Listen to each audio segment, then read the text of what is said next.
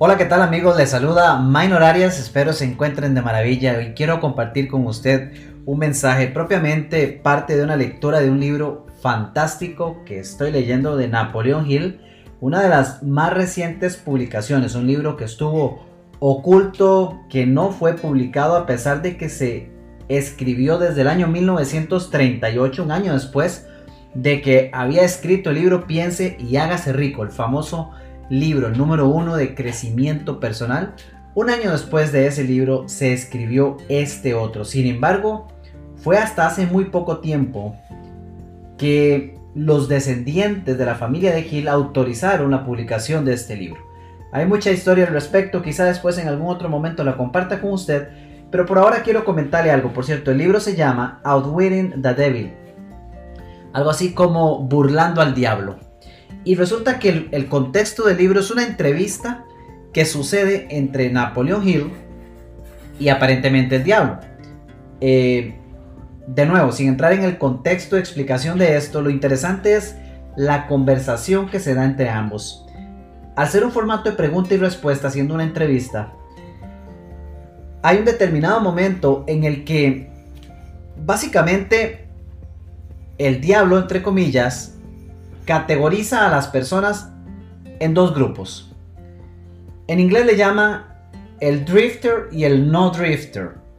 La traducción inmediata de la palabra drifter es vagabundo. Pero es desde el concepto de aquella persona que se desvía, que se distrae, el, el, que, el que no se mantiene enfocado. Ese es un drifter.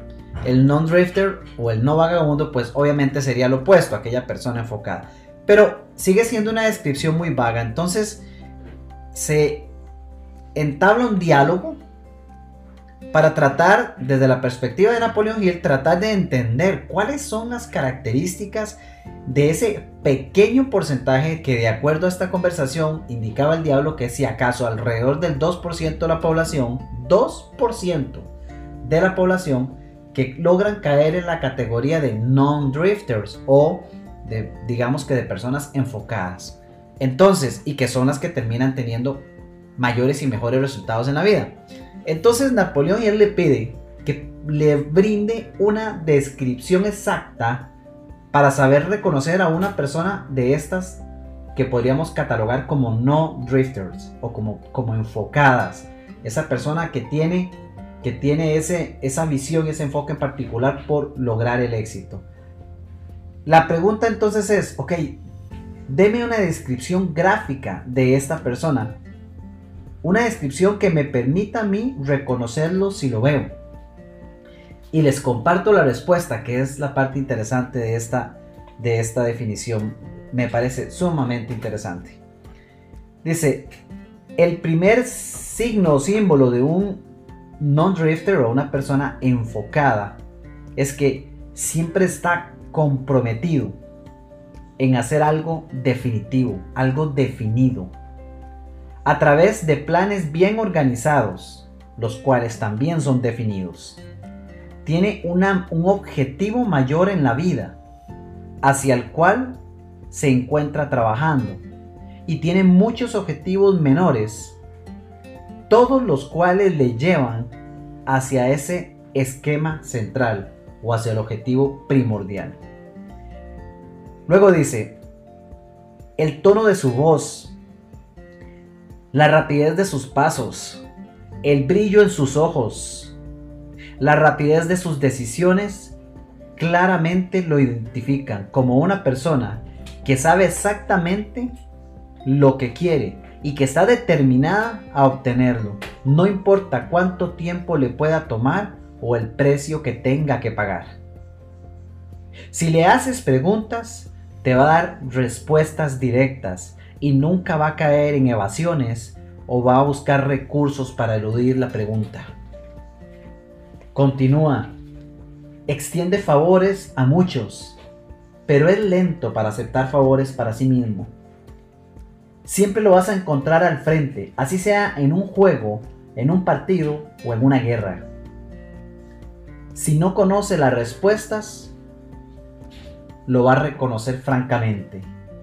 Tiene buena memoria y nunca ofrece coartadas por sus defectos. Él nunca, nunca culpa a otros por sus errores,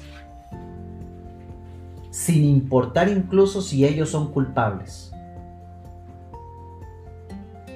Siempre los vas a encontrar manejando negocios, viviendo en las mejores calles, manejando los mejores automóviles y haciendo que su presencia se sienta donde quiera que sea que Él esté.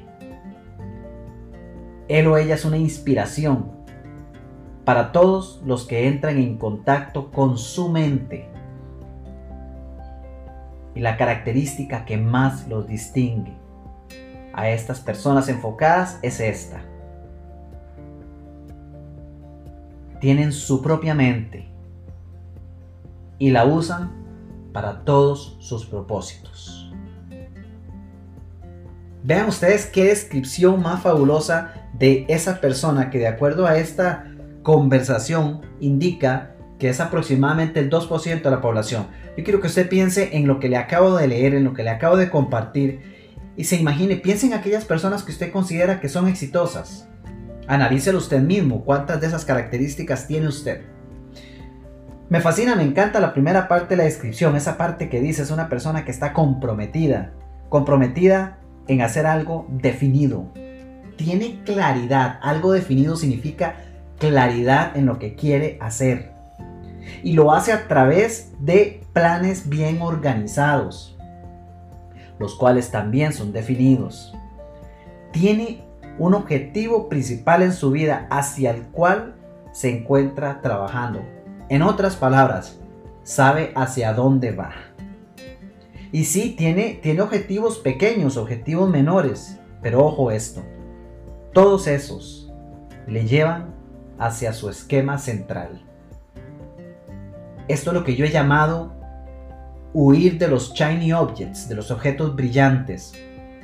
Sí, tener objetivos de corto plazo, sí, pero enfocados sobre el objetivo primordial. Ese es uno, a mi criterio, de los principales errores en los que cae la mayoría de las personas. Llámese coaches con quienes trabajo, llámese emprendedores, la facilidad que tienen para desviar su mirada hacia proyectos que no están alineados con el bien mayor, con el propósito, con su sueño de vida la facilidad que tienen de ver algo que brilla o que parece brillar y, dejarse ir por ello sin siquiera validar si ese algo le acerca, le lleva o si sencillamente le, le saca del camino que va hacia el objetivo principal que querían conseguir o crear. Ese para mí es uno de los principales grandes, grandes, grandes errores. Y no me canso de reforzarlo. La importancia de tener un objetivo claro, definido, Napoleón Hill en, el libro de Piensa y hágase rico lo refuerza incluso en un capítulo completo. Es parte de sus pasos mágicos, de, mágicos entre comillas, de cómo lograr ese objetivo. Pero vea usted las características de estas personas. De acuerdo al texto, al relato, dice, todas aquellas personas que han logrado alcanzar el éxito y lo replican son personas que cumplen con todas estas características.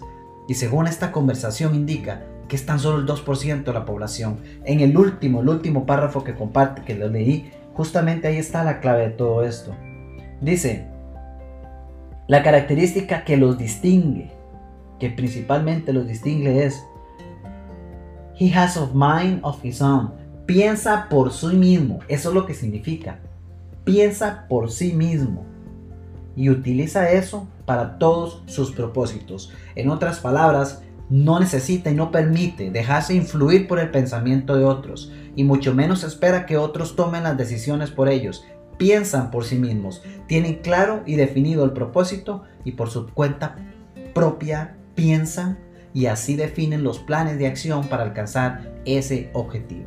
Así que ya lo tienen, ya lo saben. Algunas características, tal vez el ejercicio sea ir a analizarlos, escuchar de nuevo este audio y uno por uno ir valorando, ¿aplica o no aplica para mí? ¿Lo tengo o no lo tengo? ¿Check o no check?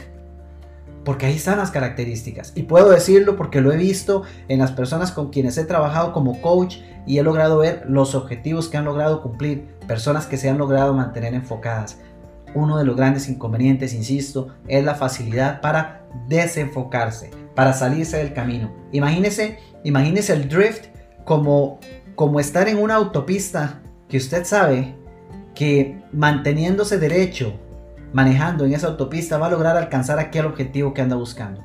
Y sin embargo, mientras usted va manejando y sabe que está avanzando, a veces más rápido, a veces más lento, pero la mayoría de las personas tienen quizá la mala costumbre, porque de repente hasta es un hábito, de avanzar y al volver a ver hacia la derecha o hacia la izquierda, ver por allá algo que brilla y decir, oh mira, qué interesante, voy a ir a ver qué es eso. Mira, eso parece que me genera dinero, voy a ir a buscarlo. Mira, aquella, aquella posibilidad parece ser muy buena, voy a irme a tentarla. Sin siquiera validar que esa posibilidad, que esa luz que brilla y parpadea a sus costados, sea algo que le permita llegar más rápido a su objetivo o que más bien le vaya a distraer. Y ahí está el principal detalle.